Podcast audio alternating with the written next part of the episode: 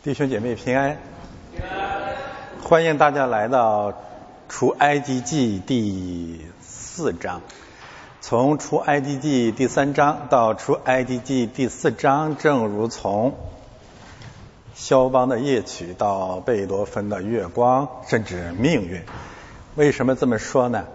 因为摩西回来了，教会归来，全副武装，这就是基督教改革、新教改革的基本意向，或者两大意向。第一，他如何归来？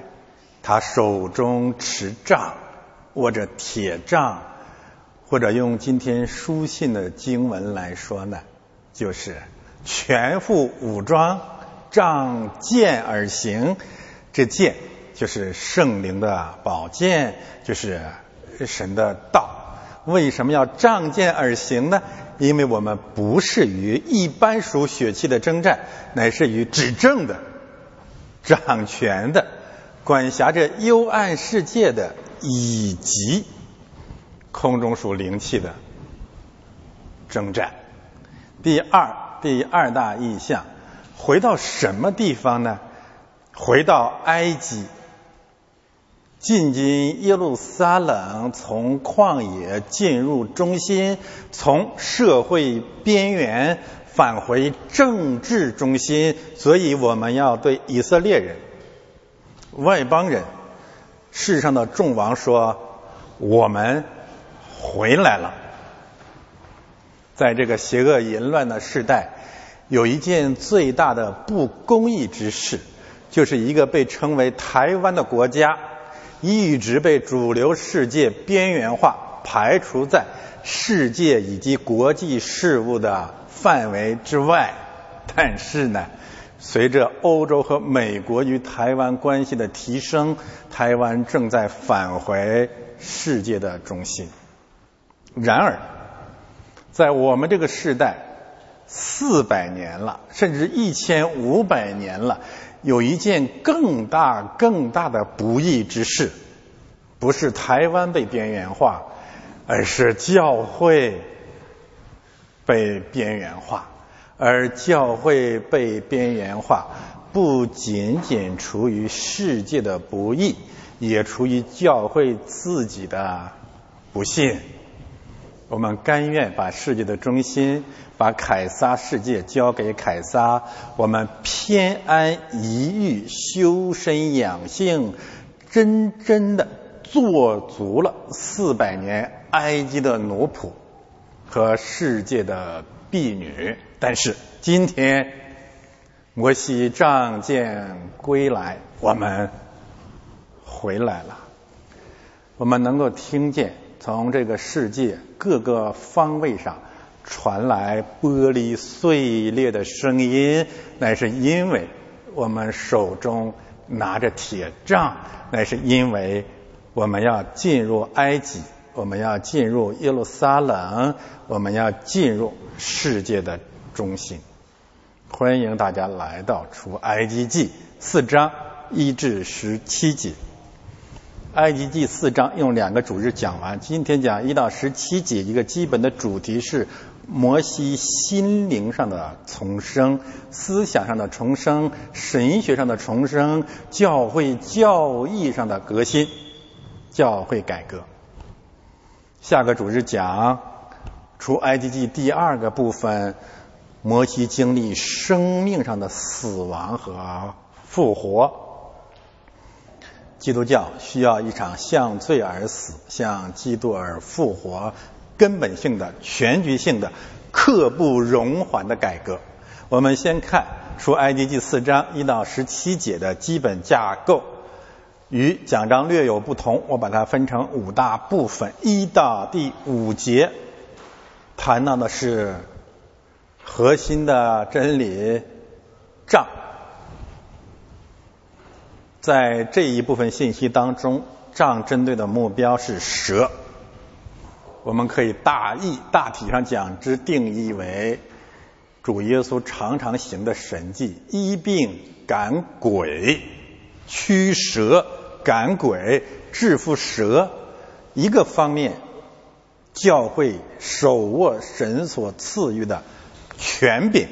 另外一个方面，这权柄首先打击的是魔鬼，世界的王。第十三节到十七节，核心的概念仍然是杖，但是这里面强调的是教会当中的人要顺服掌权者。出埃及记这段信息。再一次更新了罗马书十三章，到底何为顺服掌权者？亚伦要顺服摩西的权柄，以色列的百姓要顺服摩西或者摩西和亚伦的权柄，要顺服杖。所以首尾相顾的共同的真理是：到底为什么要进行基督教的改革？第一大理由，我们要把。交托给、遗弃给、投降给世界的权柄夺回来，让教会重新获得权柄，让世界之王在权柄之下溃逃，让基督徒首先顺服教会的权柄。这是核心的真理，这是教会改革的当务之急。我们要把鸡汤教躺平宗。彻底更新为真正的教会，这是教会改革的第一大理由。我们这些年目睹了齐刷刷、白刷刷一片，跪在世界面前的白左啊丑陋不堪、拙劣无比的表演。今天教会站起来了，教会从此站起来了。教会改革的第二大理由或者第二大意向在第二段，这一段信息六到八节让我们看到基督教要回到它的本源。我超喜欢这段神迹，这段神迹的核心指向就是罪人蒙恩得救。按照肉身，我们在神面前肮脏丑恶如大麻风病患者，但是。神若愿意，我们就洁净了。神说：“我愿意，因为我的儿子在十字架上成了你们的赎罪之祭。”这是基督教改革的第二大意向或者理由。我们要彻底的弃绝教会内部最邪恶无比的律法主义教痞，指着别人的肉身自以为神，吃人自义。这是基督教的第二大堕落。教会真的成了杀人的宴席、吃人的宴席、会鸟的巢穴。律法主义恶棍在教会当中指着别人的肉身大行其道，高建审判台，远远超越了法利赛人和犹太会堂。所以基督教必须改革。第三大意象，第九节。这个神迹无非指的是基督复临要展开最后的审判。这个信息连接了创世纪的大洪水与启示录当中至少三次谈到水鱼变成血的末世审判。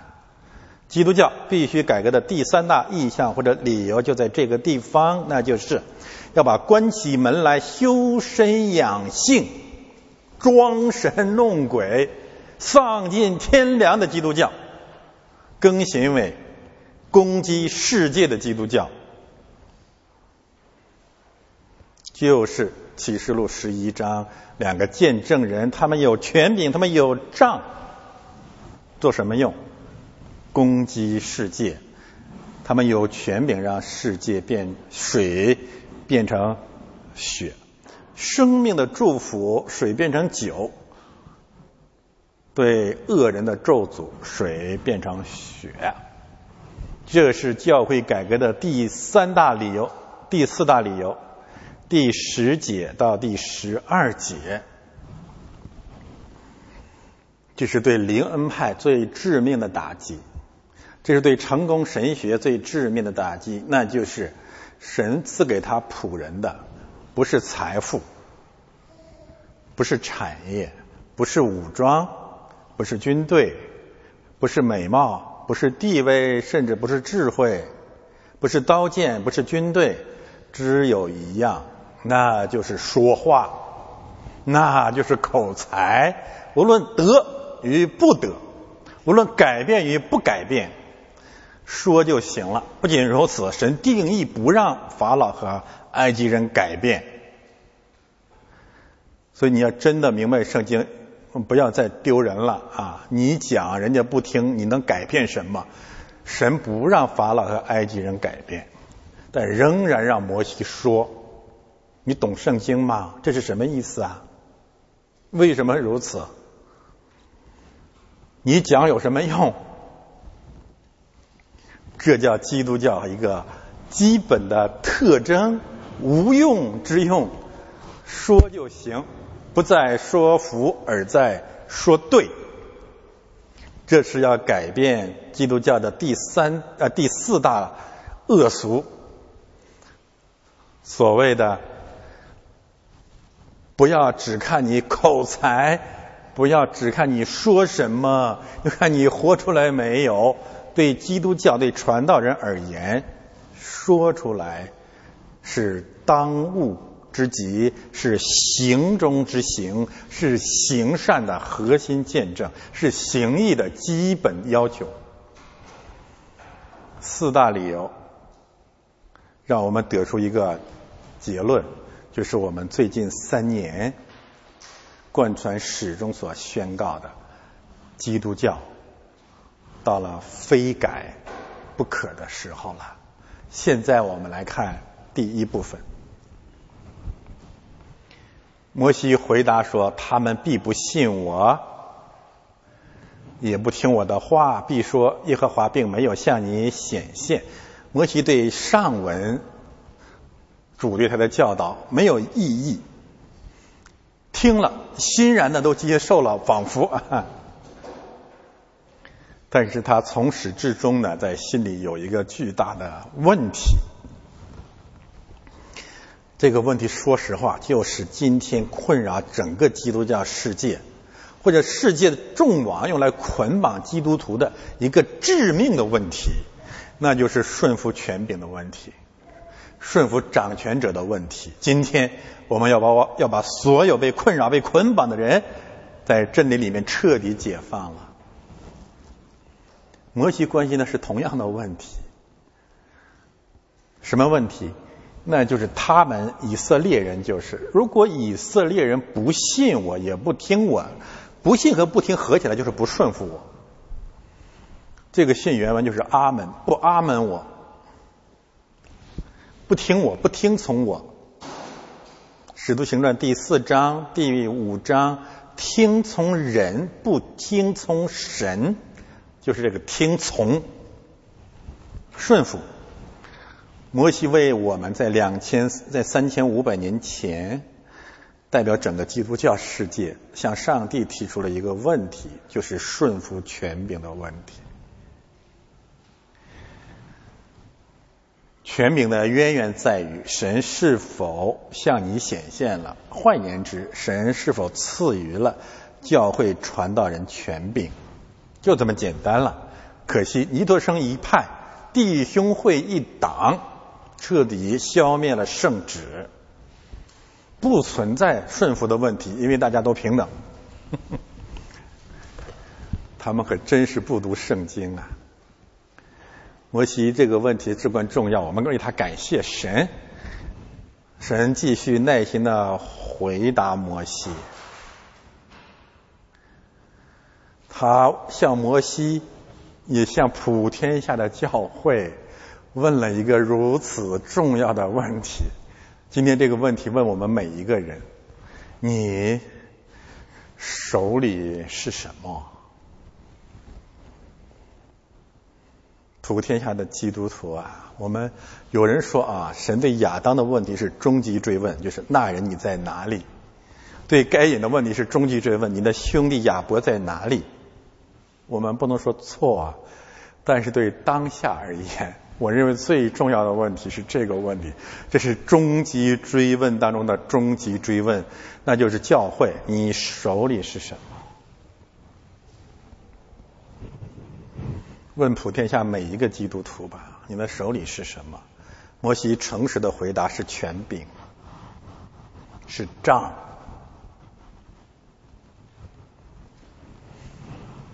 这是一个整体上忘记了自己手中有杖、手中有权柄的基督教。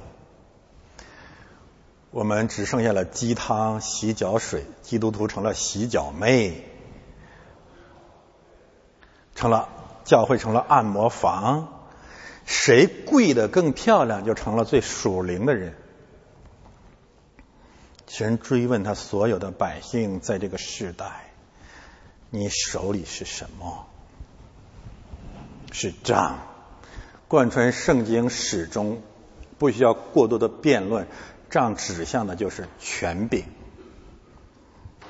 就这么简单了。而且尤其是牧羊人的权柄，对以色列人、对基督徒的权柄，你的杖、你的杆都安慰我。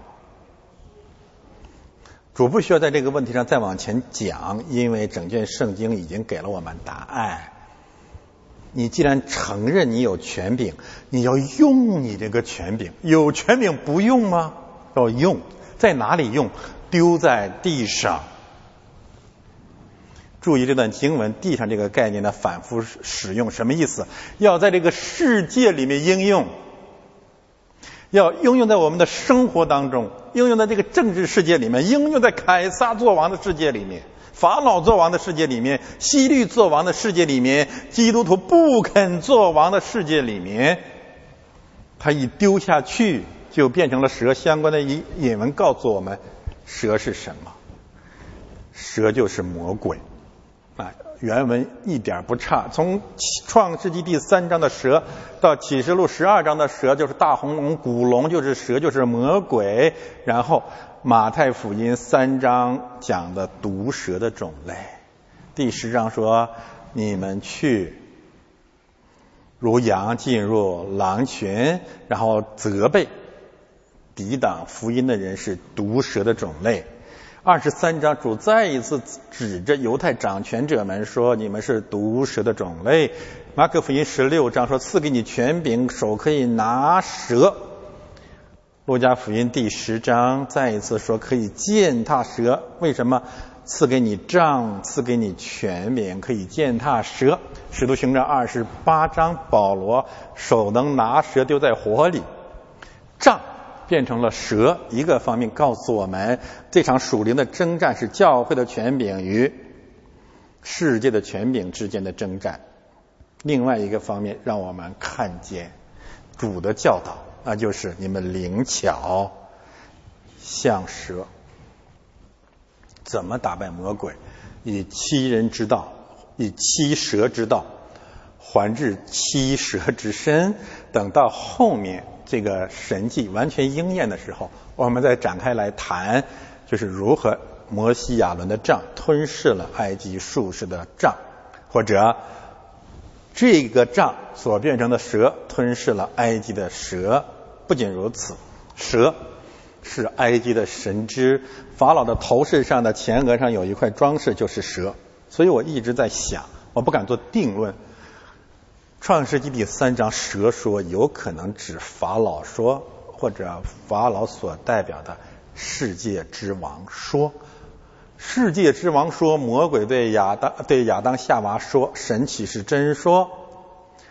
马太福音第四章，蛇说：“你若肯拜我，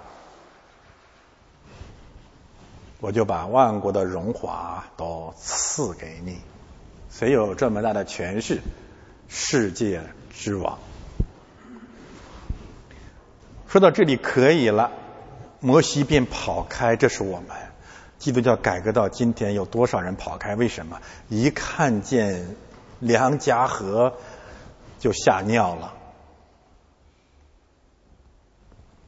教会改革非常艰难，但是感谢神，他已经开辟了门，开了门，没有人能关上。感谢神，摩西跑的不太远，又回来了。耶和华对摩西说：“这是确保摩西回来的一个基本的原因。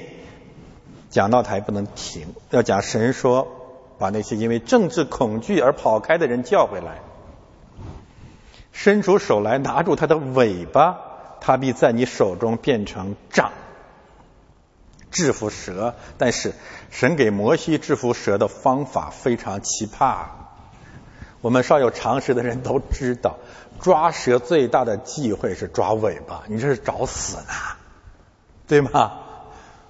你抓它尾巴，它回过头来就咬死你了。一般来说，鸡舌头比较安全一些。我想这里面有两大理由：第一，摩西不能鸡舌头，为什么？因为这是基督的工作，他不是基督。女人的后裔，神的儿子显现出来，要除却魔鬼的作为，他要砸烂舌头。主耶稣在十字架上要胜过魔鬼、死死亡和世界，这是一个原因。第二个原因呢？这就是试验摩西的信心，就是你敢不敢完？你可能不明白，上帝怎么可以给我们这样一个吩咐，如此危险的时方式去站在梁家河的面前？你这是你这是找死啊！这太危险了，明白吗？但是不管有多危险，神你说我就去做，剩下交给你了。你让我抓的吗？咬死我是你的问题，不是我的问题。所以这里面倒倒显示了摩西的某种信心，他必在你手中仍变成杖。我理解就是这个神迹彰显摩西手中的权柄乃是从神来的，他胜过魔鬼。第五节如此好叫他们信跟上文，你看啊，交叉结构非常清楚，不信信。从不顺服到顺服，顺服谁呢？这个名言又一次出现了，顺服他们祖宗的神。换言之，他们所信的神就是向摩西显现的神。这对基督教改革当下有非常现实的意义，因为有人攻击我们，我们所讲的神好像主流认为讲错了。但是我们所讲的神，才是真正圣经启示的神，才是真正亚伯拉罕、以撒和雅各的神。换言之，他们之所以攻击我们，就认为教会不应该行使权柄，而应该下跪。但是神说，现在告诉以色列人。赐予摩西权柄，你们应该顺服的那个在上掌权的那位神，才真的是你们祖宗的神亚伯拉罕、以撒和雅各的神。而唯有如此，你们才可以得生命，因为亚伯拉罕、以撒和雅各的神就是活人的神。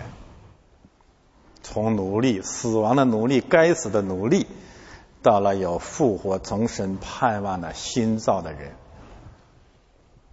关于权柄的问题，姿势体大，所以我们还要展开来再次讲一讲，为的是今天决定性的胜过罗马书十三章一节被曲解之后对整个基督教所产生的捆绑或者奴役。翻到下一页，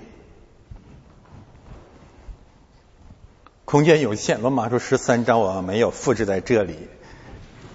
但是大家耳熟能详，十三章一到七节，我们也提出一个相关的问题：那里面所谓的在上掌权的，人人都应当顺服他，因为没有权柄不是出于神，凡是掌权的都是神所命的，不顺从掌权的，就是自取刑罚，因为他不是空空的配杖，不是空空的配剑。他本是刑罚作恶的，你若是行善，为什么恐惧呢？你若是行恶，他必打你，诸如此类。我这么重复的时候，是提醒大家，罗马书十三章一到七节，几乎每一个概念和我们今天的正道经文是完全重合的。那么，罗马书十三章一到七节，到底是要求基督徒顺服摩西？还是顺服法老呢？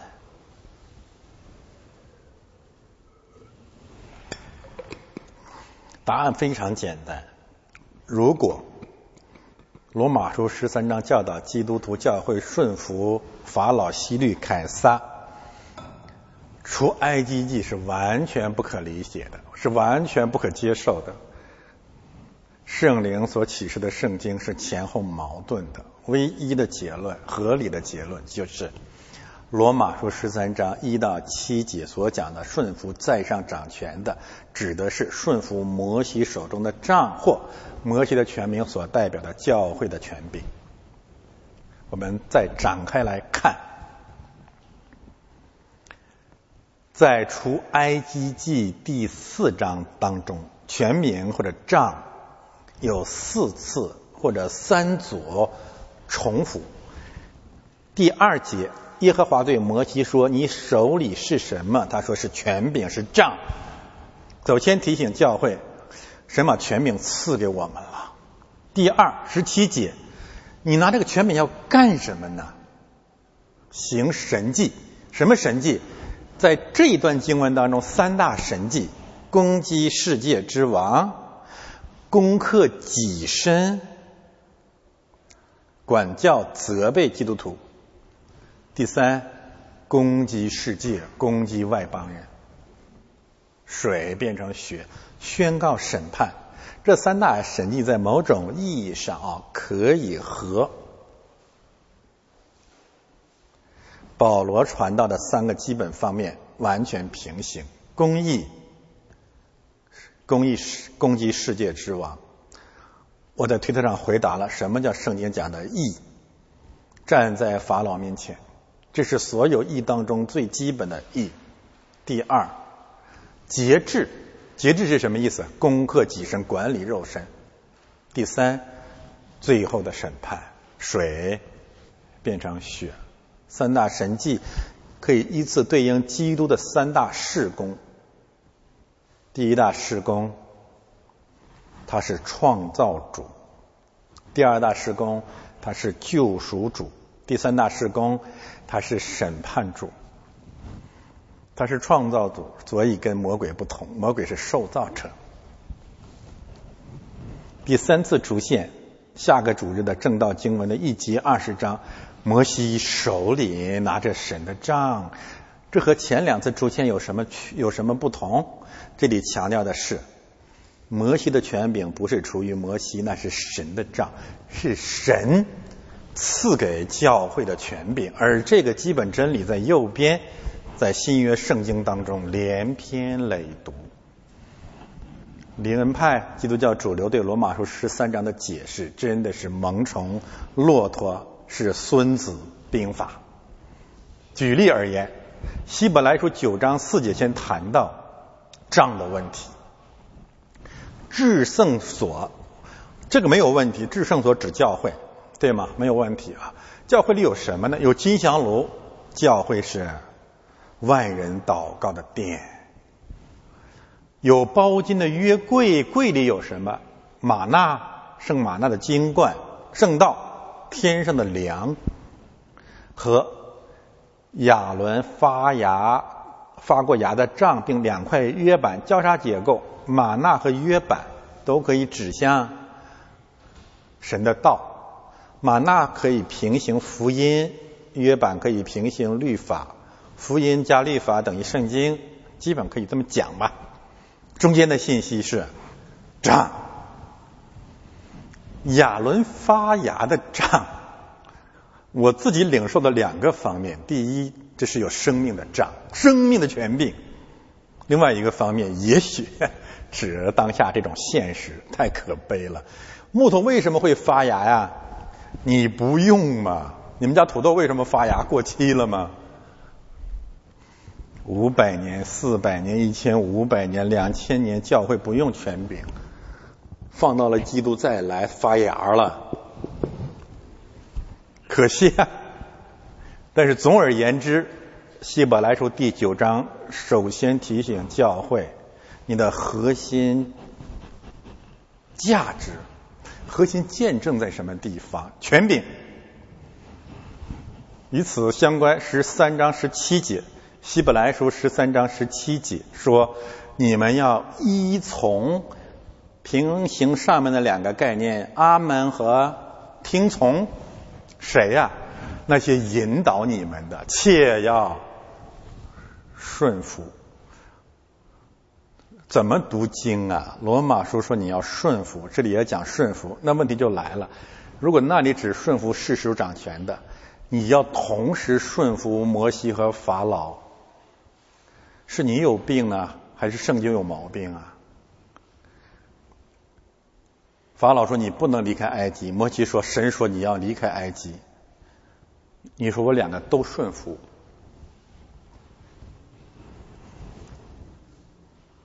你是人格分裂啊？你是个骗子吗？谁是神定义要顺服的对象？当然是摩西，因为他们为你们的灵魂时刻警醒，好，好像将来要交账的人。法老不负责这件事啊？什么叫成？他他不是空空的配件，不是空空的配账。你们要使他们教的时候有快乐，不不自不致忧愁。若忧愁于你们，就无益了。他叫行恶的惧怕，不叫行善的惧怕。你若行善，为什么忧愁呢？在平行教牧书信，保罗教导提摩太，你的全名是什么？责备人。教导人，更清晰的经文在福音书里面。我们看马太福音第六章。马太福音第六章谈到什么？谈到权柄，谁的权柄？教会的权柄。他说：“国度、权柄、荣耀，全是你的。”基督的权柄，教会的新郎的权柄。你自己基本的逻辑常识啊，如果权柄全是基督的。哪有法老的份儿？没有他的份儿啊！全是他的，什么意思？就没别人的了？那你为什么那么解释罗马书十三章呢？问题不仅如此啊，在马太福音结束的地方十八章，印证了马太福音第六章那个真理。耶稣说：“天上、地下所有的权柄。”都给我了，没给别人啊，没给法老，没给希律，没给凯撒，一点都没给他，全是基督的。那你在我眼里什么都不是啊！就像主说的，这个世界的王在我这里面是一无所有。那你，你为什么要顺服他呢？你的道理何在呀？当然，这里面有一个问题呀，基督把所有的权柄，是父神把所有的权柄都交给子了。还有第二大真理，第二步，子又把权柄交给谁了？交给教会了，交给摩西了，把杖赐给摩西了。这就是十六章十八节马太福音最重要的教会论。你是彼得，我要把我的教会建造在磐石上，阴间的权柄门不能胜过他。为什么？因为我因为我把权柄赐给教会了。阴间的权柄什么意思？杖对着蛇。就这么周延，多么清晰！如果还不清晰的话，往下看，看看权柄是怎么赐给教会或者传道人的。耶稣叫十二个门徒来，差遣他们两个两个出去，平行出埃及记什么？摩西和亚伦。然后呢，赐给他们权柄干什么？用杖对付蛇或者制服。乌鬼，多周延的圣经啊，一点缝隙都没有。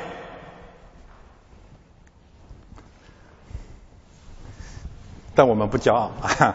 第八节，接下来主怎么说？说到了杖，除了拐杖以外，什么都不要带。你看，马可福音六章七到八节，就是刚才我们讲的。使徒行 啊，不是出埃及记第四章第一节到第五节，杖蛇杖鬼权柄，教会的权柄，摩西的权柄，什么都不要带，平行什么了？平行下文的口才。马太福音第十章讲的更清楚，到时候你站在法老的面前，不要忧愁说什么。为什么？我要把当说的话赐给你。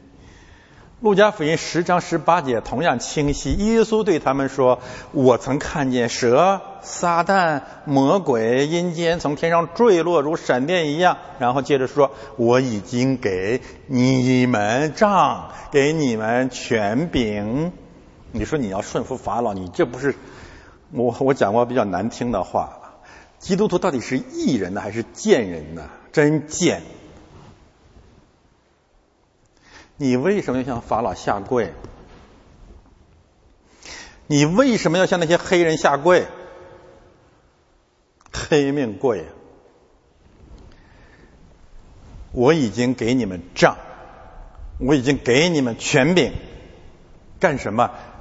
可以践踏蛇，胜过一切仇敌的能力，断没有什么能害你们。好了，够了。多周延的经文，让我们清楚的得出一个结论：摩西的权柄，预表教会的权柄，基督徒要顺服的权柄，压倒一切的首先的核心的是教会的权柄，因为教会的权柄直接来自于万王之王、万主之主，我们的主耶稣基督，而天地下、天上地下所有的权柄都归基督。对杖所代表的权柄，以及杖和蛇、跟阴间、跟世界众王、跟世界之王的关系，全面的、清晰的解释，而且完全归入政治信息的解释，莫过于启示录第二章二十六节说：“得胜的又遵守我命令到底的，我要赐给他。”这个他不是指基督，指教会，指传道人，指圣徒。权柄制服列国，列国为什么说权柄就是杖呢？往下看，你必用铁杖管辖他们。你说我要顺服他们，你这圣经到底是怎么读的？真是一剑到底，一剑封喉。我说的剑是剑人的剑，亮剑的剑，将他们如同摇户玻璃心打得粉碎。像我从父领受的权柄一样，你看启示录总结整卷圣经，基督从父领受了所有的权柄，然后把他的权柄给了他的教会，然后教会所获得的权柄用一个形象来代表，就是杖，而到了启示录还告诉我们这是铁杖，直接穿插到诗篇第二篇，然后要求基督徒听啊，听什么？圣灵向众教会所说的话，凡有耳的都应当听。主说：“你手里的是什么？”主啊，是杖。我们看第二大神迹。哦，没有讲完 这个神迹的第二大方面。我们拿着杖要去哪儿呢？去干什么呢？去埃及。你不能拿着杖乱走，你不能拿着杖去打，随便打人。拿着杖去哪里呀？拿着杖去中心，去帝国中心，去府地。马太福音十六章这段著名的经文呢，让我们清楚的看见主流和我们。认定的教会严重的区别。我们谈过黑门山下来，彼得如何拦阻耶稣进入世界的中心耶路撒冷，这里面也是平行的。耶稣指示他必须上耶路撒冷去。耶路撒冷啊，有很多的含义，一个当然指圣城。但是它同时也指世界的中心。耶路撒冷可以说是人类所有城市文明罪恶的集大成者，它是很悖论的一个概念。这里面可以指耶路撒冷是什么地方啊？是定死基督的地方，是世界文明的中心，是伟人的城。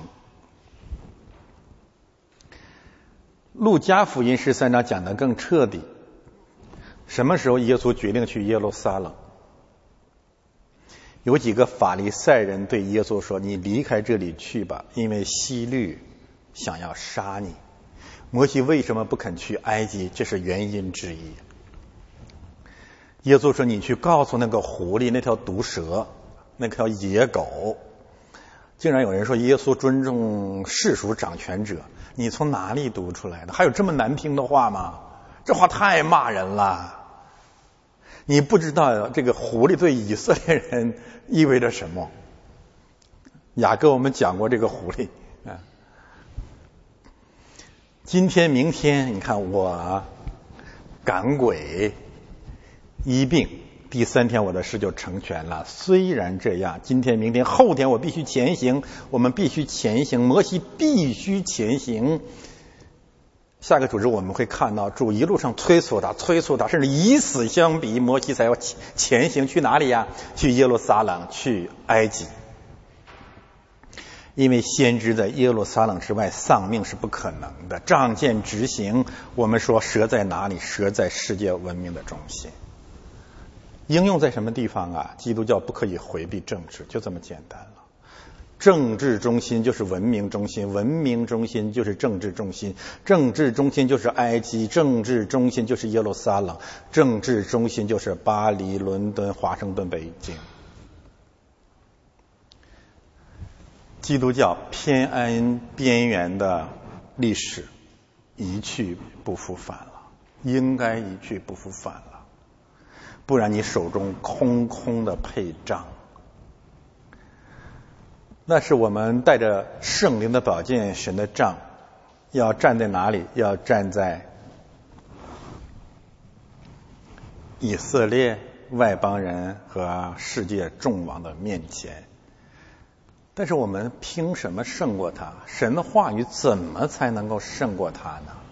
魔鬼的第一重试探是捆绑这个世界最有效的手段，所以好做食物。马太福音第四章，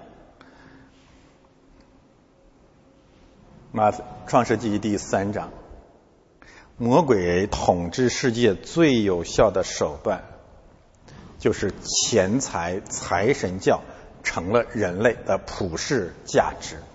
我们对中国的绝望，在某种意义上对美国对西方世界的绝望，其实归根结底是财神教深入人心。整体上，基督教世界一直在为一碗红汤向大淫妇出卖了长子的名分。一个方面，我们看到，出埃及记四章下个主日的正道经文，基督教的核心信仰是你要对法老说：“耶和华这样说。”这是基督教啊！我个人领受的是，你如果用一节经文或者一句话来。表明我们跟所有宗教的区别，我认为这是真正的区别，那就是你要对法老说：“耶和华如此说。”就凭这一句话，基督教必须改革。你们可能都经历过很多的教会，有一间教会在践行这样的天命吗？那就是你要对法老说：“耶和华如此说。”你要对拜登说：“耶和华如此说。”你要对习近平说：“耶和华如此说。”首先弄死你的，甚至还不是拜登和习近平，而是主流教会。你讲政治了，我们今天要告诉他们，我们就是要讲政治，或者说我们就是要践行这节经文，那就是。你要对法老说：“耶和华如此说。”去中心才能找到法老。三章十节已经讲了这个真理。我要打发你去见法老。三章十八节再说：“你和以色列的长老要去见法老。”基督教。是一个去见法老，并且跟法老说耶和华如此说的宗教，这是真的信仰。但是第二个方面，怎么胜过法老对世界的奴役呢？那就是要彻底的拆毁他们的财神教。基督教若不解决这个根本的问题，我们就永远不可能真正的回归。所谓的宗教改革是一派胡言，这也是第一场所谓的宗教改革五百年前最后基本上破产、打一圈返回天主教的一个根本原因。他们并没有一个方面，他们并没有站在法老面前，或者曾经短暂的站在过教皇的面前，也算法老。但是更重要的原因是，他们从来也没有真正的指着财神教或者第一重魔鬼试探，带领以色列人和基督徒远离埃及，真正的出埃及。我们说句诚实话，这五百年，这一千五百年基督教的流俗，所有的教义也好，偏离也好，归根结底是贪财，以敬钱为得利的门户门路，灵恩派登峰造极。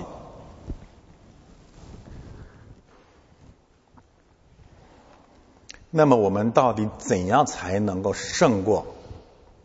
魔鬼世界的王法老希律凯撒用撒币、大银赋、人民币的方式对整个人类灵魂以及基督徒灵魂的败坏呢？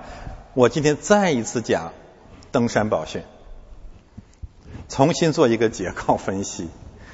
马太福音五到七章，我这里只讲结论，因为将来我们会重讲马太福音。马太福音五到七章登山宝训是一个完美的、清晰的、严谨的交叉结构。第五章和第七章首尾呼应，核心经文在第六章。第五章谈神的爱或者爱，第七章谈恨。第五章的爱分解成两大部分，第一部分是神爱世人，第二部分是彼此相爱。神爱世人的真理是。连续人的有福了，我爱他们，他们太可怜了。谦卑的人有福了，因为神爱他们。为易受逼迫的人有福了，有福就是神爱信他的人。那么接下来讲的是教会内部的彼此相爱，谈到的是爱仇敌，打左脸给右脸，弟兄相爱。归结起来，马太福音第五章讲爱，爱分成两大部分：神爱我们，我们彼此相爱，哪怕曾经彼此憎恶，彼此是仇人，因基督的缘故，我们要相爱。教导我们彼此相爱的前提是我们彼此相恨，不然这个教导毫无价值。与此呼应的，与其呼应的，马太福音第七章讲恨。但是这个恨的对象就一定不是第五章爱的对象，所以爱仇敌，为逼迫的你你的人的祷告底线边界止于马太福音第七章。马太福音第七章可以大致划分成四个阶段，那就是。基督当然也就包括教会，应该憎恶、离弃、痛恨的人，他们根本不是爱仇敌的对象。这四类人依次排列在这里。第一批人就是审判弟兄的人，论断直接翻译成事实或者审判。你审判人就是要害人，你根本不是爱。那就是律法主义者、犹太公会、某些教区，还有那些吃人自义、打着爱公义的牌子的那些人，要审判弟兄。审判弟兄的人，或者说假弟兄，他们不是爱的对象，他们是撒旦之子。第一类爱仇敌不包括马太福音第五章的爱仇敌，不包括马太福音第七章的假弟兄。不然，基督就在说谎。第二，猪狗不可以把圣物扔给猪，珍珠扔给狗，或者反过来啊。你不用我我说了，我对基督教的门说过，你不用跟我较劲啊，你去跟主耶稣去较劲。第五章刚讲完爱仇敌，这里面就说不要不要爱猪狗。他当然不是讲猪和狗，他讲是猪狗不如的人，在某种意义上就是抵挡福音的外邦人。他们不是爱的对象，不然主耶稣又是说谎的。马太福音第七章的第三类不可以爱的人是什么呢？假先知，他们外表是披着羊皮，里面是残暴的狼。谁让你去爱他呀？你读圣经能不能读全？第四类绝对不可以爱的，主说：“你们这些作恶的人，离开我去吧，我不认识你们。”无论外邦人还是以色列人，这些继续作恶的、唯独信心却不行善、不行义的人，最后不能得救。所以马太福音第五章和第七章放在一块儿没有难题，我们解放了，在真理得以自由。但是 这不是我今天要讲的重点，重点是第六章。实际上，在这个交叉结构当中，整个马太福音第六章尽管包含了主导文，它从始至终讲了一个核心的真理，就是胜过魔鬼的第一试探，胜过财神教。我为什么这样讲？我不展开说了，回去重读。就是告诉我们怎样靠着基督的教导胜过饮食、忧虑、财富、贪婪、虚荣，对我们灵魂和我们信仰致命的捆绑、颠覆、劫持和背叛。结论：第一，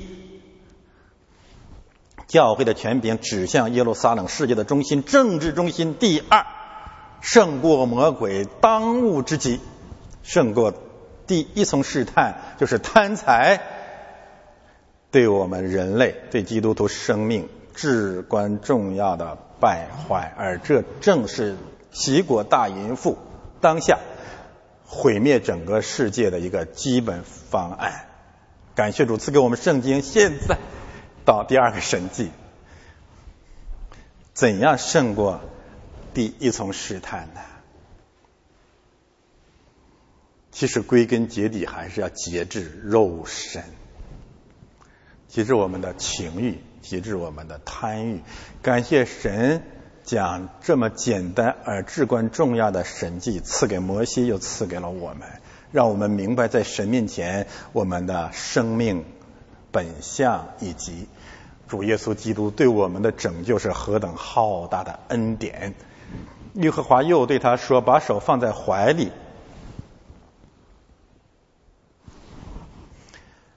怀里这个词啊，可以指向生殖系统、身体中间，指向了我们情欲最活跃的部分，就这么简单了。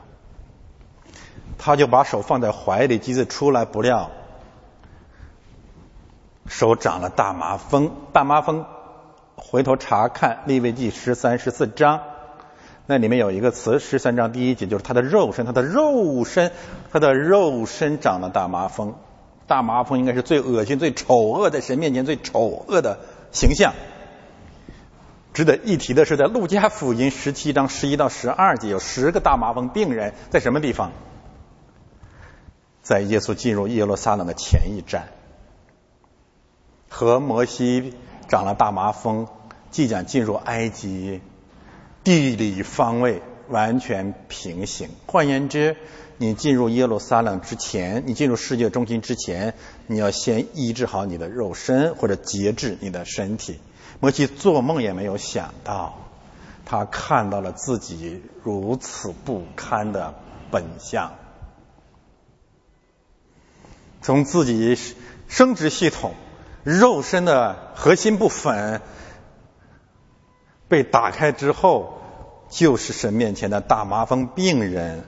而且如此清晰耀眼，像雪那样白。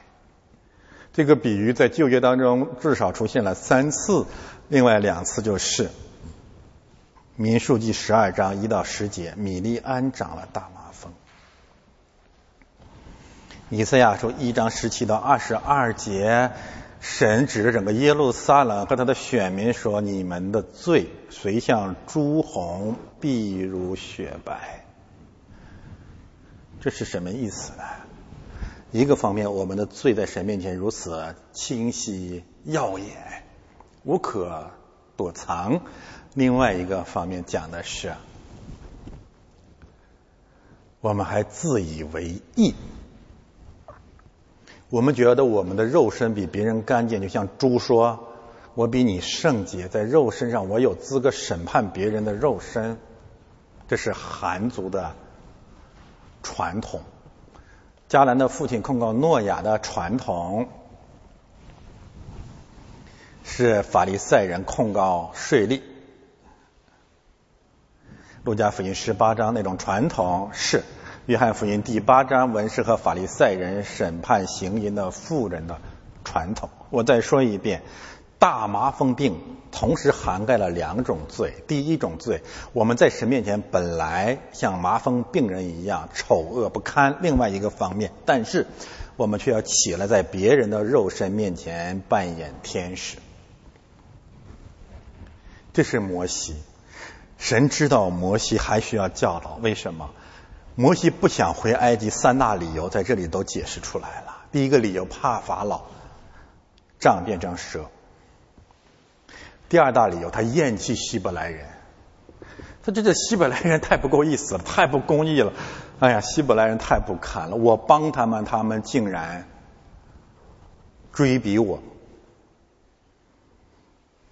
怎么解决摩西的问题？神让摩西看见自己的本相，多多深刻的真理。民数记那里面谈到的米利安。为什么长大麻风？就是因为他控告摩西的性丑闻，就这么简单。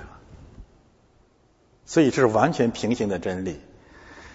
米利安和亚伦在那场性丑闻或者卖淫嫖娼丑闻事件当中呢，都表现的凶恶无比、丑陋不堪，就像正像今天的西国人。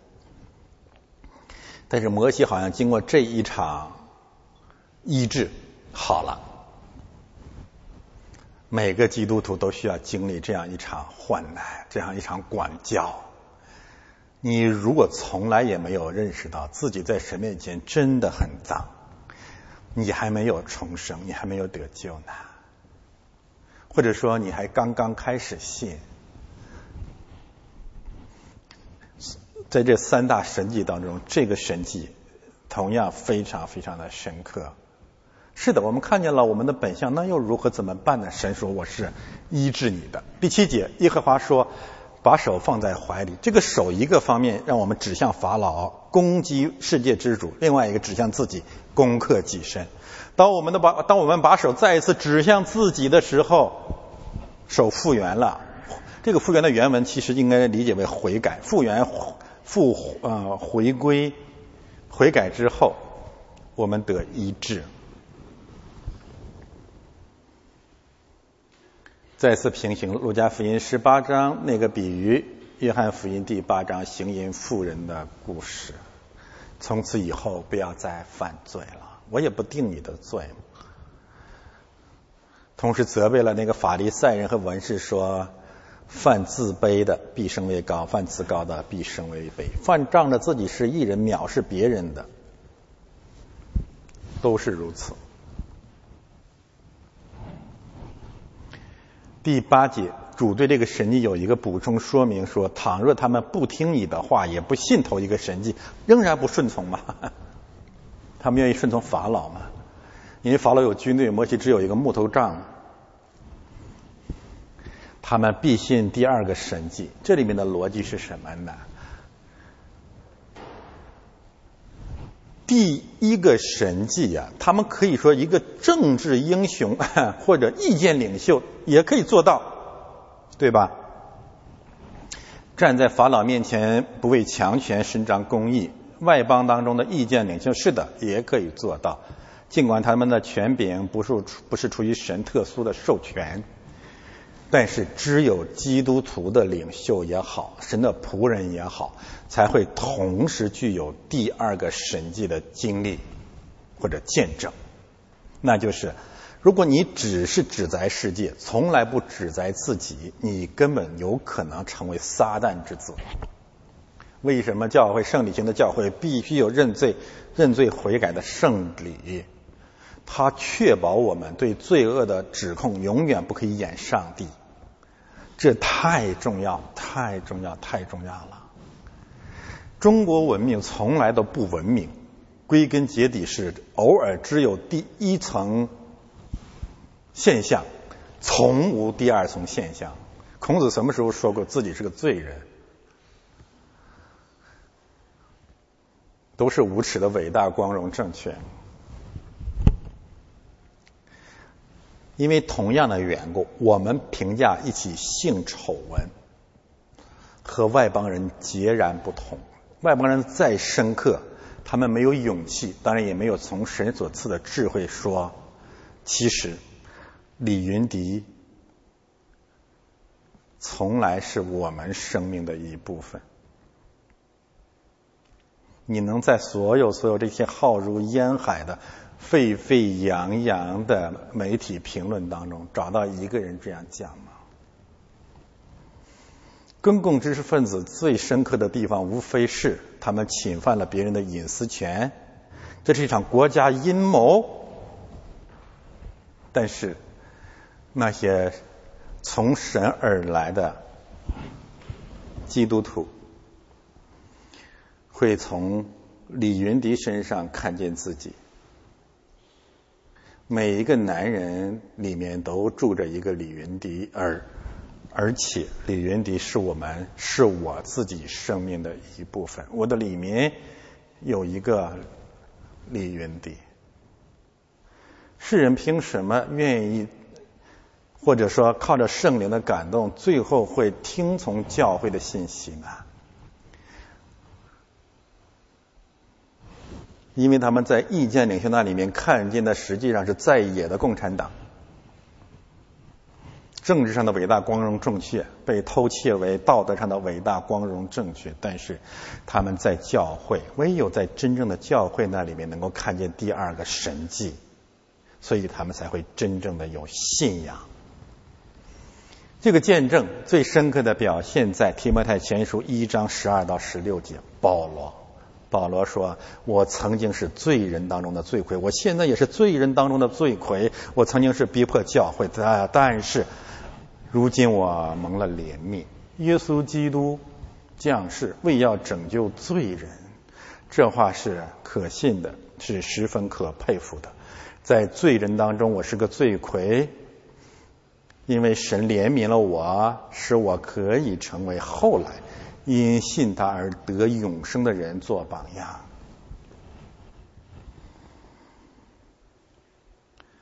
世人不会因为第一个神迹而信，但是有可能，更有可能因为第二个神迹认识我们所信的是哪一位，更相信我们的信仰是诚实的信仰。更加理解为什么主说我是 那个我是。记着这个经文，记着这个如此核心和重要的神迹，我们用一点时间说说李云迪。翻到下一页。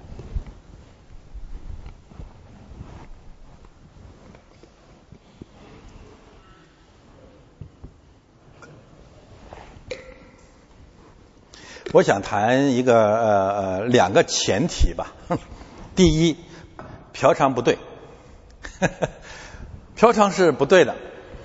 按照律法，《申命记》十三章，《以西结书》十六章，但是更大的罪恶被放过的时候，在小淫妇身上彰显公义，绕行大淫妇。谄媚大淫妇，甚至是大淫妇的鹰犬，这些人只是撒旦之子。这是第一个前提。第二个前提，我不太同意气功媒体无一例外的认为李云迪嫖娼是为了所谓的舆论导向和转移热点，想多了。那么怎么看李云迪嫖娼丑闻呢？在圣经当中，妓女有很多正面的见证，而且都是非常著名的。创世纪三十八章，他玛，这是耶稣家谱当中的女性。另外一位信心英雄拉合，所以到了新约圣经当中，神指着西国人、韩国人、韩族人。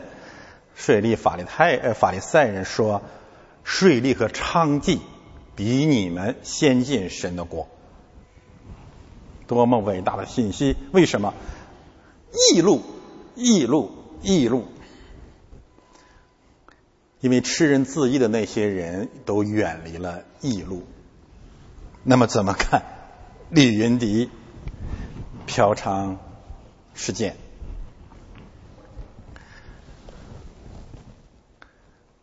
李云迪事件至少有八个事实或者八重真相。第一，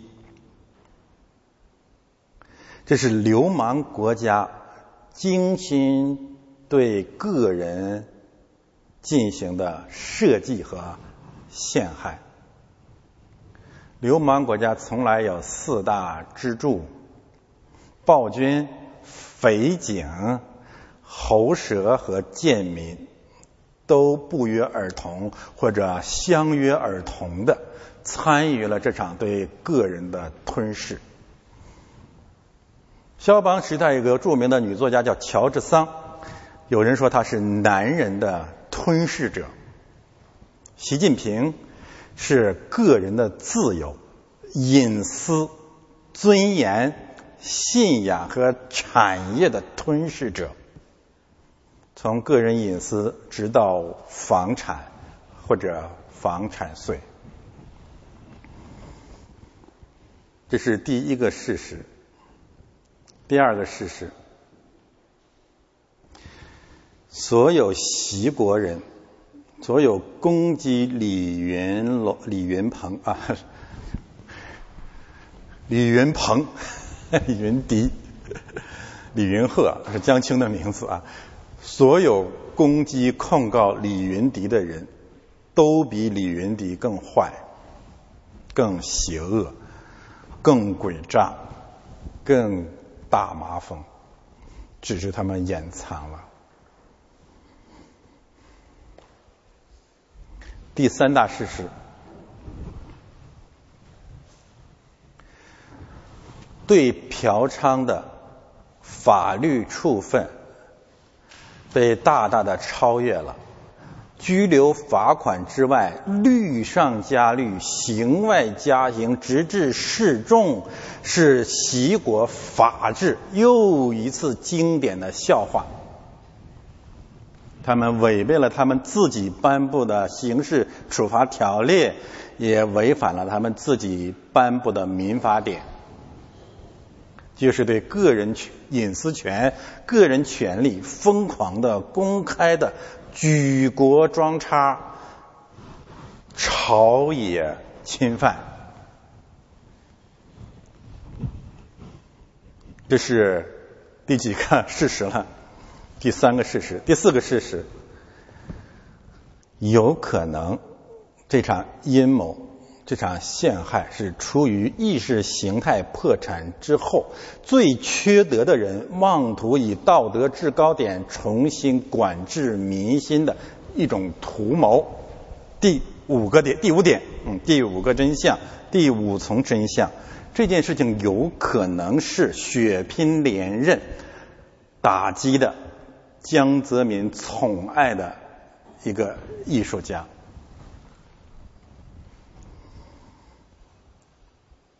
这是第五个真相或第五层事实。第六点，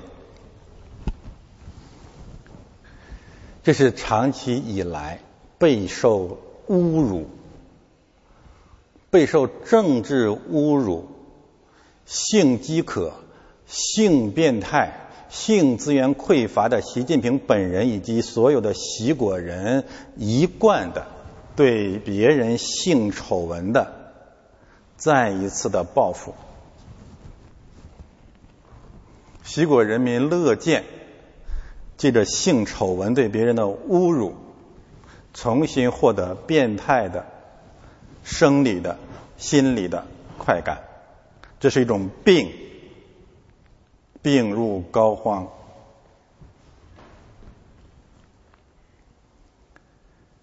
第七点，李云啊，李云什么？李云迪事件。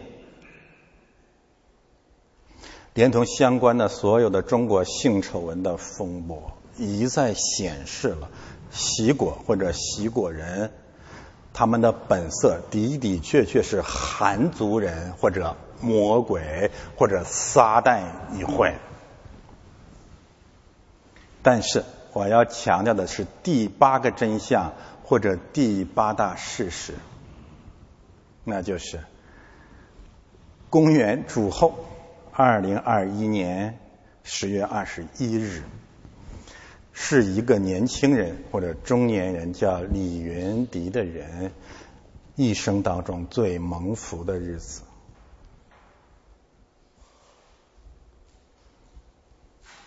钢琴王子就是埃及王子，神实在爱了这个罪人。这一天。神借着一个流氓国家，向他显明了一个摩西神迹，那就是他突然从一个埃及王子或者钢琴王子的身份上看见了。我们希望他看见了自己是如此肮脏的大麻风病人。这是他一生当中是何等伟大的日子，何等重要的日子。他要死，他必须死啊！多年来，虽然母亲含辛茹苦，虽然他才华横溢，但实际上，三十九年的生命，四十年的生命，他不过是自己情欲和这个邪恶淫乱世代的玩偶。他从来不是一个生命。他只只是理直气壮的在成为地狱的燃料，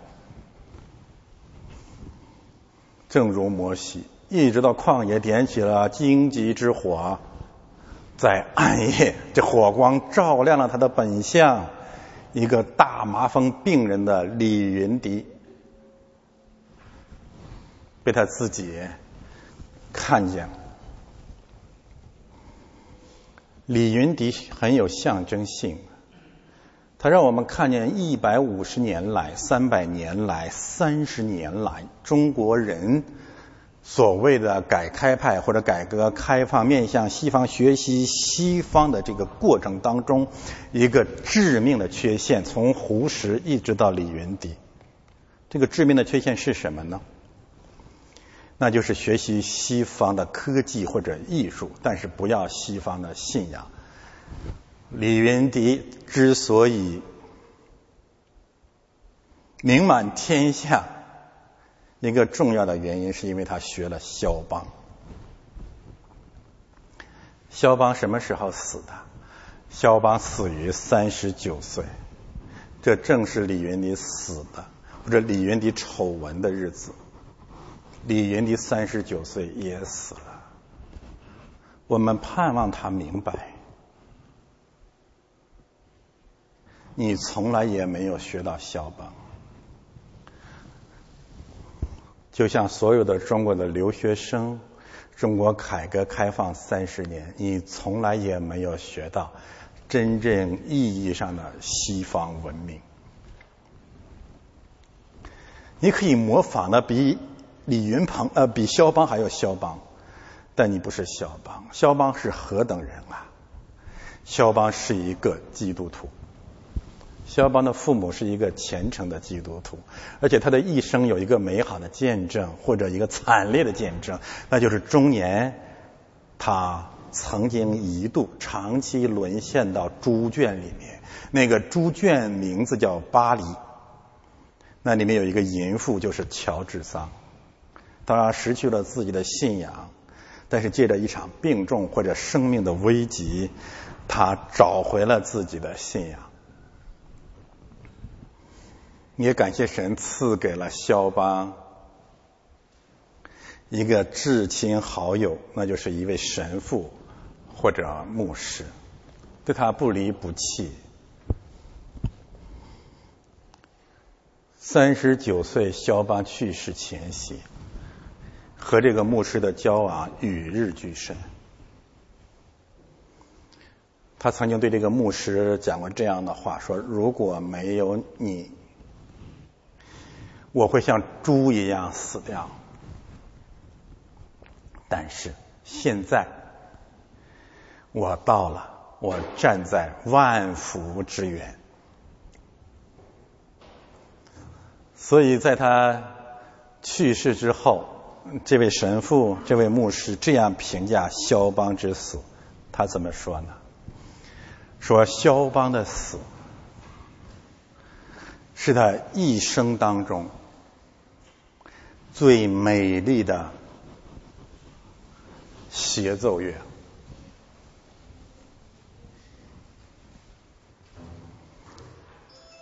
只有借着一场致命的摧毁，中国的假肖邦，中国的埃及王子，中国的钢琴王子，才有可能变成真正的肖邦。三十九岁，肖邦向死而生。三十九岁的李云迪能否向死而生呢？我们说过，每个男人身上住着一个李云迪。李云迪在我的生命里面。我以我自己的生命的见证来告诉或者祈祷所有千千万万个曾经是生命宠儿的人，你应该感谢神，有一天你可能会借着一场患难，从法老的宠儿变成神的宠儿。肖邦还有一个见证是李云迪们应该汗颜的，肖邦因为自己的信仰的缘故。拒绝被称为娥皇陛下的首琴钢琴师、首席钢琴师，但是李云迪无耻的以自己是宫廷的玩偶为荣耀，神爱他的缘故把他打碎了，这颗巨大的玻璃心。如今被外人践踏，如泥土，如粪土一般。但是我们盼望将来，神赐给他一位肖邦一样的牧师，赐给他这样的生命的见证。有一天，他终于可以讲：当年你们的意思是要害我，但神的意思是好的。可以成就今日的光景，为拯救许多的生命。在世人都纷纷丑化和粪土一个生命的时候，我们教会为李云迪祷告。但是回到开篇，他是不对的。主说：“我也不定你的罪，去吧。”从此啊，不要再犯罪了。那么，是否意味着前两个神迹被接受之后，教会就没有问题了？或者说，前两个神迹都能被人接受吗？No，我们看第三个神迹，就一句话。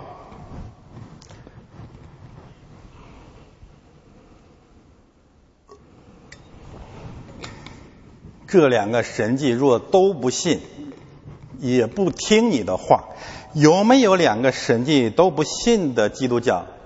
有，在哪？基督教。基督教主流正是前两个神迹都不信的基督教。第一，不相信教会有高于世俗权柄的权柄。第二，教会名人名目罕有真的经历过重生、认罪悔改的见证，他们只干一件事，就是吃人自缢，或者完全不讲罪与复活，专讲修身养性、肉身神迹。贪财成功，所以前两个神迹都不信怎么办？审判就临到了。第三大神迹，那就是审判要临到外邦人、以色列人不信的以色列人和世上的众王。这就是第三个神迹宣告的审判的信息。两个神迹都不信，也不听你们的话，可以让我们明白一个相关的教义的谬种谬种流传，那就是加尔文主义所谓的恩典是不可抗拒的。我们再一次宣告，这个教义是魔鬼的谎言，恩典是绝对可以抗拒的。圣经的经文太多了，可以抗拒，可以不听。马太福音二十三章，耶路撒冷啊，耶路撒冷，我愿意，但你们不愿意，你们可以抗拒。路加福音九章四十一节，我们看见了抗拒。约翰福音八章九节，使徒行传十三章，我们都看见了不听、抗拒、满怀怒火、强辩，就是不接受基督和他的道理。恩典是可以抗拒的，但是只有一样是不可抗拒的，就是审判。你信和不信没关系，审判人必然临到，人人都有一死，死后必有审判。这里的审判有一个很具体的意象，就是从河里面舀出来水倒在地上，地上又出现了。这些概念你可以在大洪水创世纪六到七章、创世纪十七啊六到七章里面。找到相关的概念，就是水怎样降在地上？为什么要降在地上？因为他们两个神迹都不信。为什么不信？因为他们是伟人，他们是名人，他们是名目，他们是王。所以洪水要审判全地，怎么审判？这是一场战争，这是一场杀戮。从河里取的水，必在旱地上，又是地上旱地上。变成雪，水变雪，这个神迹，这场审判，首先表明神审判的公义。为什么这么说？回到出埃及记第一章二十二节，因为尼罗河，尼罗河水里面满了希伯来人男婴的生命身体，可能或许有。启示录六章、八章、十六章、十八章，一直到二十章的火湖的审判，我们看见了不断完全的水变成血的神迹，或者终极审判。结论就很简单：最第三大神迹指向基督是审判主，指向末世的审判。也许你觉得神不公义吗？那么看出埃及记一章二十二节。如果你觉得现在这个时代的罪恶还没有出现过法老逆婴的那种罪恶，那么我们就展开来说一说当下的罪恶如何更加的登峰造极。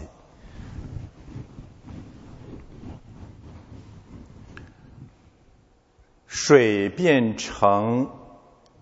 血在启示录第十六章得以完全，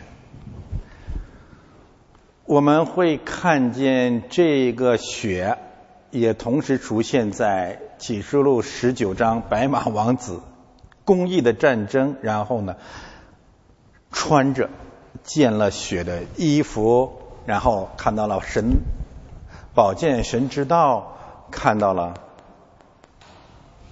再一次看到了杖，铁杖，不是主耶稣一个人孤军奋战，还有众军跟随他。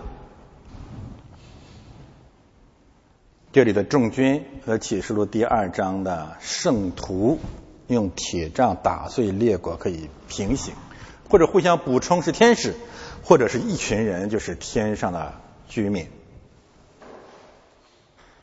但是这里面我们要回答一个问题啊，就是以水变血或血或者战争的方式审判世界，神的公义何在？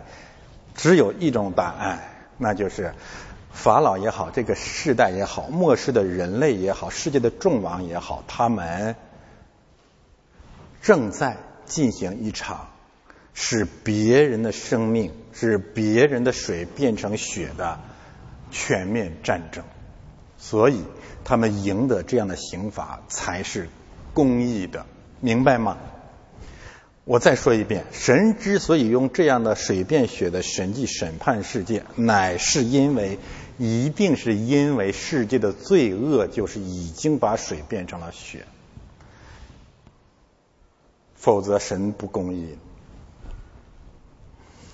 大洪水审判原因是审判全地的原因是全地满了强暴。水变成血对全地的审判的原因是地上的水速度变成了血。中国历史水变血的历史，杀人流血。我们看中国的古典文献，现代汉语大体上都有这样的句述，就是河水染红了。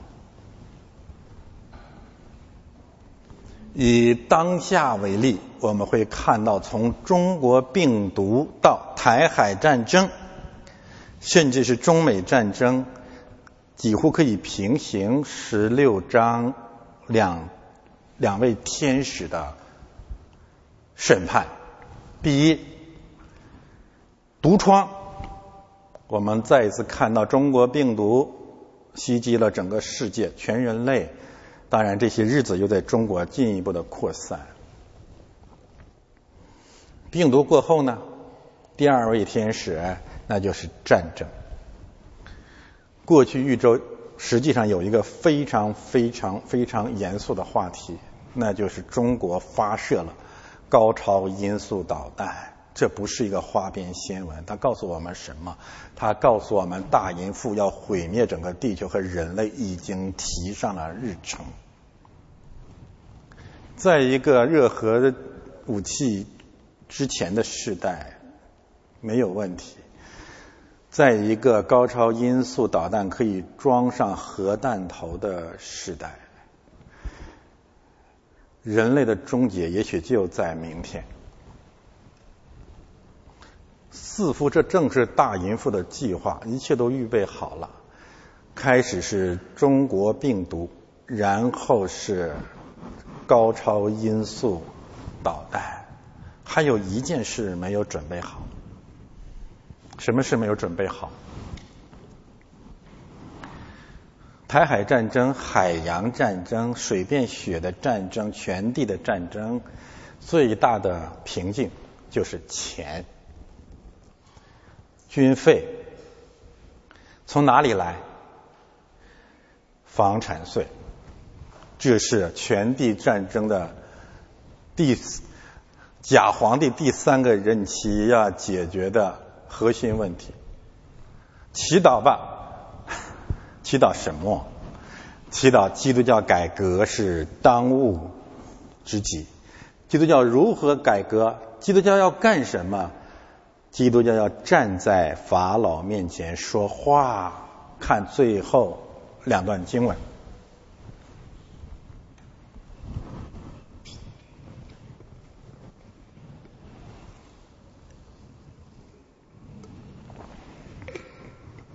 三个神迹显明之后，摩西开始两次公然的拒绝神的差遣。逻辑可能是这样的：你不给我显这三大神迹，还则罢了；你显明了这三大神迹，我就更不信了，我就更不去了。为什么？这符合人性，符合基督教的现实，主流的现实。第一，你让我站在法老面前，那我不干，我不讲政治的，你们知道的，我很清高的，我不屑做王的，我们要顺服掌权者的，你怎么可以让我站在法老面前说话呢？第二个神迹，你怎么可以说我是个大麻风病人呢？我很好，我至少我比人不昧强啊！你怎么可以说我是个大麻风病患者呢？这我这不干，他们才是呢。追逼我的希伯来人才是呢。第三，主啊，你怎么可以这么残忍的用水变血的神器审判所有的埃及人呢？那里面连难道一个艺人都没有吗？你难道不是爱吗？你怎么可以这么残忍呢？我比你都爱呀！我为仇敌祷告啊！所以三个神迹显示以后，摩西说我不去。第一次还不敢说我不去，第一次讲的很委婉，撒谎。主啊，我我我不行，我我我我我这个言辞不行。我认为摩西在撒谎，为什么呢？因为使徒行传七章二十二节明确的告诉我们，摩西在埃及学了埃及人一切的学问，然后说说话、办事都有能力。政治恐惧也好，自以为意也好，就让人胡说八道。而且他在跟神这个交争辩的整个的过程当中，我们看到了摩西能言善辩，不用谦虚，哈 哈不要谦虚，就是从你对仆人说话以后也是这样。你看这这黄撒的，这舌头啊，这舌头。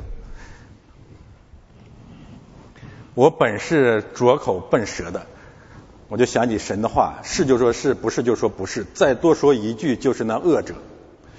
你已经说了一次了，数日不能言，再加一句。圣经真是有趣啊！这个骗子，伟大领袖摩西也不过是个人啊。我们为政治恐惧讲过多少谎言？你攻击我这个讲道台讲政治信息，你讲你想过多少花里胡哨的属灵的谎言？然后你就去了人家东正教或人家路德宗是吗？你不就怕了吗？好吧，耶和华还搭理他 说：“为什么还要搭理他？嗯，他里面讲了一句话，主啊，就是我主啊，你的仆人。”一个方面，我们看见他也好意思啊，那主啊，你仆人呢都这样。另外一个方面，神说，既然你没有否认主，那就继续教导你吧。谁造人的口，谁使人口哑、耳聋、目明、眼瞎？那岂不是我耶和华吗？现在我必赐你口才，指教你当说的话。我们谈过这个概念呢，在马太福音第十章十八到二十节，就是你不用预备。你被送到君王、审判官面前，我会给你刚当说的话，用不着你准备，你准备没有用啊。这是完全平行的信息。另外一个方面，我们看到神在这里面根本没有揭穿摩西的把戏，太怜悯他了。但是这里面有一个非常深刻、我觉得有趣的一个一个问题啊，就是。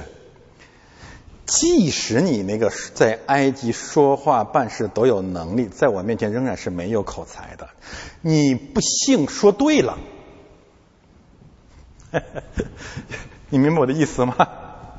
就是你自以为你能言善辩是吗？你说话办事都很有能力，你跟我面前也滔滔不绝，就是口口若悬河，很有争辩的口才，很有演讲的口才。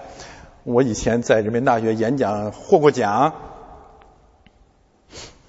中国原来有一个杂志叫叫就叫演讲是吧？演讲与口才，现在想起来何等的口可笑！什么是演讲啊？骗人嘛？诡辩吧？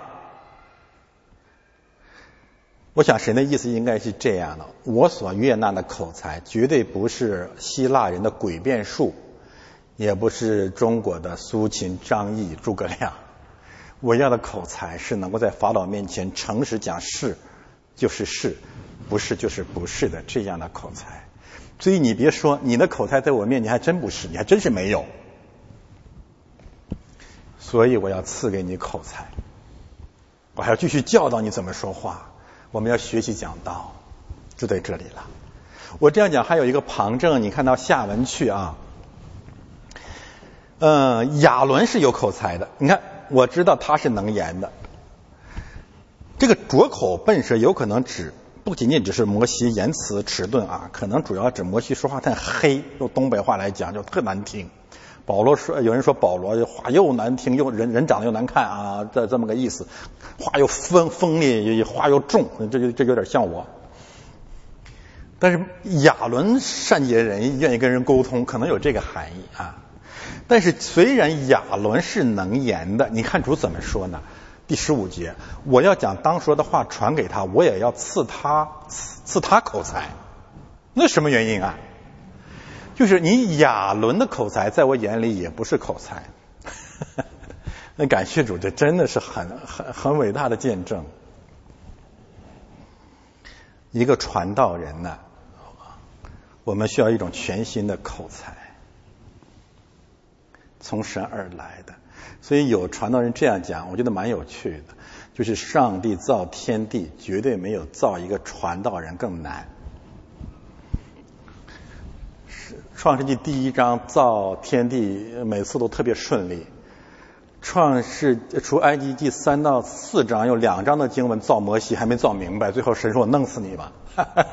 摩西说好吧，我我服了啊，太难了。呃，我们看第十三节，摩西急眼了嘛？主啊，他还好意思是说我主啊，你愿意打发谁你就打发谁去吧。我们说圣经是神的话，什么意思？就是他太诚实了。你说整个以色列人还有伟比摩西更伟大的吗？没有啊。他诚实的记载了这个胆小鬼也好，这个刚硬的人也好啊，没有。没有英雄，没有伟大、光荣、正确这回事儿，不过是人。但是不仅如此，摩西这句话是什么意思？这句话就是主流基督教的两千年的历史。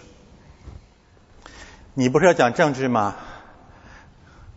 你不是要站在法老面前吗？那谁愿意谁去，但反正我不去，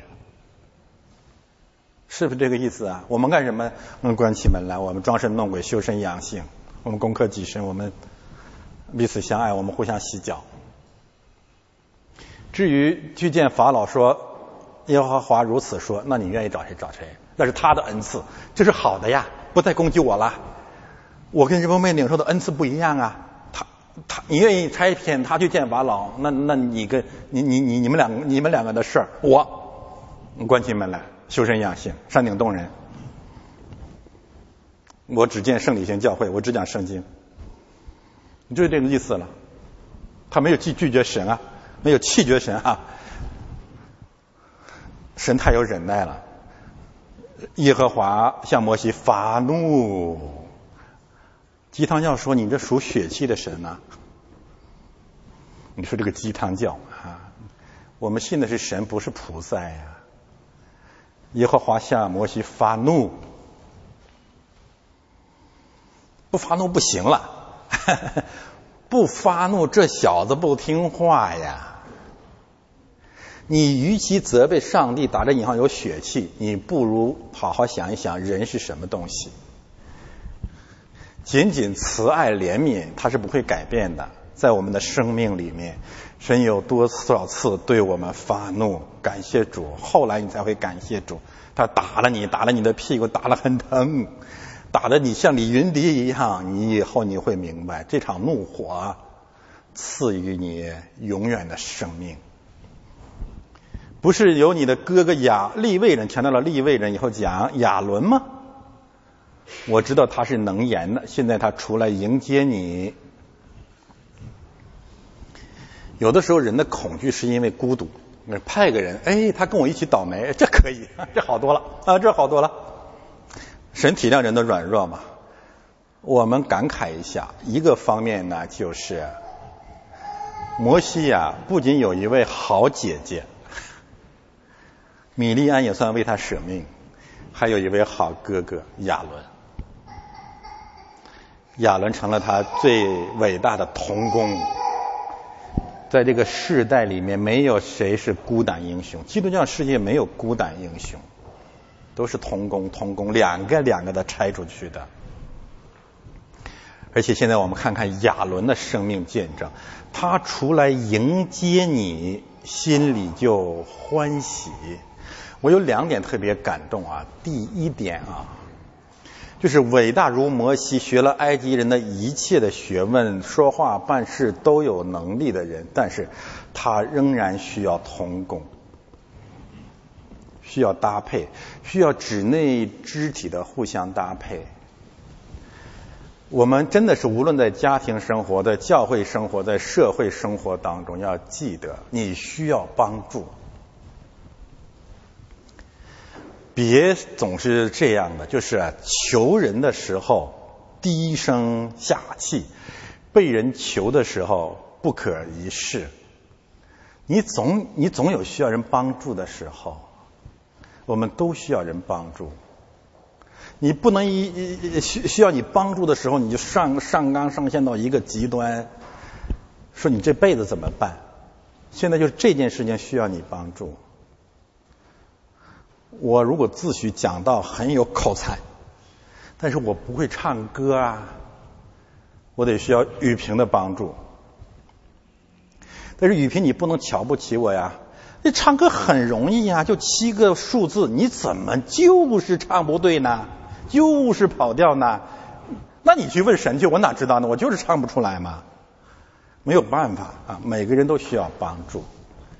你不是语言很有才能吗？但你不会开车呀。你不是开车很有才能吗？但是语言不行啊。今天王姐妹又又跟我讲，又拿了好几个优是吧？语言。我为福音的缘故拼命学希伯来文、希腊文可以，你让我学法语，我就是学不会，没办法，完全没有办法。那怎么办呢？感谢主，他让我们肢体互相搭配，我们都需要帮助，让我们谦卑下来。第二个感慨的是什么呢？就是亚伦对摩西的顺服。为什么？亚伦是哥呀。他还要顺服摩西去迎接他呀，而且还要从心里面欢喜喜欢。我们知道中国人的家庭纠纷哦，四十年你滚你你死哪儿去了？而且你是个政治犯呐，你知道这四十年你给咱们家带来了多大的逼迫、压力、痛苦？你回来了，我见你面的第一件事情，养老都是我跟你嫂子干的。啊，亚伦有没有嫂子不知道？你这些年干什么去了？你给家里寄过一分钱吗？你到了米店那里面吃香的喝辣的。我们知道在新约圣经当中有这么一个混战大哥，嗯，就是浪子回家的故事。他想象他弟弟在远处就跟妓女鬼混，也不知道他怎么想的，淫者见淫呗。回来以后生气了。这是个浪子回家的故事，但是他哥哥满心欢喜的去接纳他。但是我们最后要强调的是什么？这份爱是神给亚伦的，什么意思啊？一场伟大的出埃及运动，我们要记得，它是一个综合的工程。神不仅预备了摩西，他预备了摩西的父母，预备了法老，呃，不是预备了法老的女儿，预备了他的姐姐，预备了他的哥哥。我们感谢神，国度、权柄、荣耀，都是呃他的。他要替十六节，他要替你对百姓说话，你要以他当做口，他要以你当做神，不用矫情。多神论呢？怎么摩西成神了？修辞上个平行结构。你要以他当做口，你明白什么意思吗？那是不是说亚伦是摩西的嘴啊？亚伦长得跟嘴似的？不是啊，这个比方吧？那你能理解这个了？那他要把你当做神也是比方喽。新约圣经有一个平行的经文，彼得书信，撒拉尊重侍奉亚伯拉罕，如同侍奉主。打比方嘛，不用矫情，什么什么圣经又矛盾了，独一神信仰有好多神，那是因为你矫情啊。但是这里面倒传递出一个很重要的真理，跟我们刚才讲的有关，什么意思？亚伦对摩西的顺服，甚至可以用顺服神来比喻，这才是教会顺服的权柄。换言之，亚伦百姓对教会掌权者的顺服，是圣经真正要求的顺服。为什么？因为摩西手里拿着这杖，好行神迹。我们对最后这段经文做一点应用，翻到最后一页。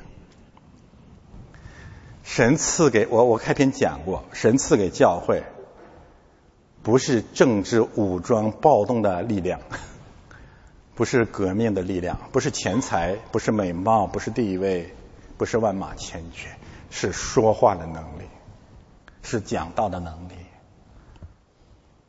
是口才。我们一个方面要反对那些流俗的看法，说你说有什么用；另外一个方面，我们要反对说和用之间的连接，那就是我们说不是为了用，我们说只是为了说出来。上周还有一个，我个人认为是一个振奋人心的好消息，那就是川普建造了一个新的媒体平台，Follow the Truth。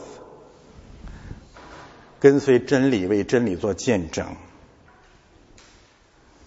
川普的新媒体平台有一个最直接的目的，我发现很多评论没看到。这个目的非常简单，为了什么？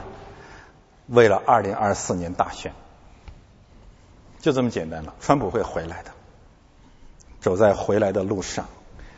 到那个时候，推特、油管、脸书再也无法 封闭川普了。他也算是痛定思痛。他首先需要一个平台，但是第二点更是神学上的引申。他需要什么？他需要一个展示口才或者说话的地方。教会需要一个平台，需要一个讲道台。这就是新教改革最后的落脚点、落实点。无论这个时代如何邪恶和黑暗。无论得还是不得，听还是不听，勿要讲道。启示录十一章是两个传道人，勿要传道，是从从他们的口中出来的能力。所以我们盼望越来越多的人能够领受我们这种改革的意向。那就是我们的当务之急，重中之重是要确保我们的声音要传出去。我们不会轻易去走所谓殉道的路，我们也不会退缩。但是，无论是我们所谓的妥协，还是我们所谓的勇敢，对我个人而言，对我们这个小小的教会而言。我们必须确保讲道台声音不止。真正给我们带来威胁的、就近的威胁的，实际上并不是来自于法老，而是来自于马太福音第七章内部的吹逼和搅扰。但是这一类污鬼，怎样才能够平息和驱逐？我们完全无能为力，唯有一个办法，就是主所说的：若不借着祷告，他们不可能被驱赶出去。现在我们来一起祷告，天父，感谢赞美你，谢谢你借着你的神迹奇事。带领我们坚定的走改革之路，愿你加倍与我们同在，奉主耶稣基督的圣名。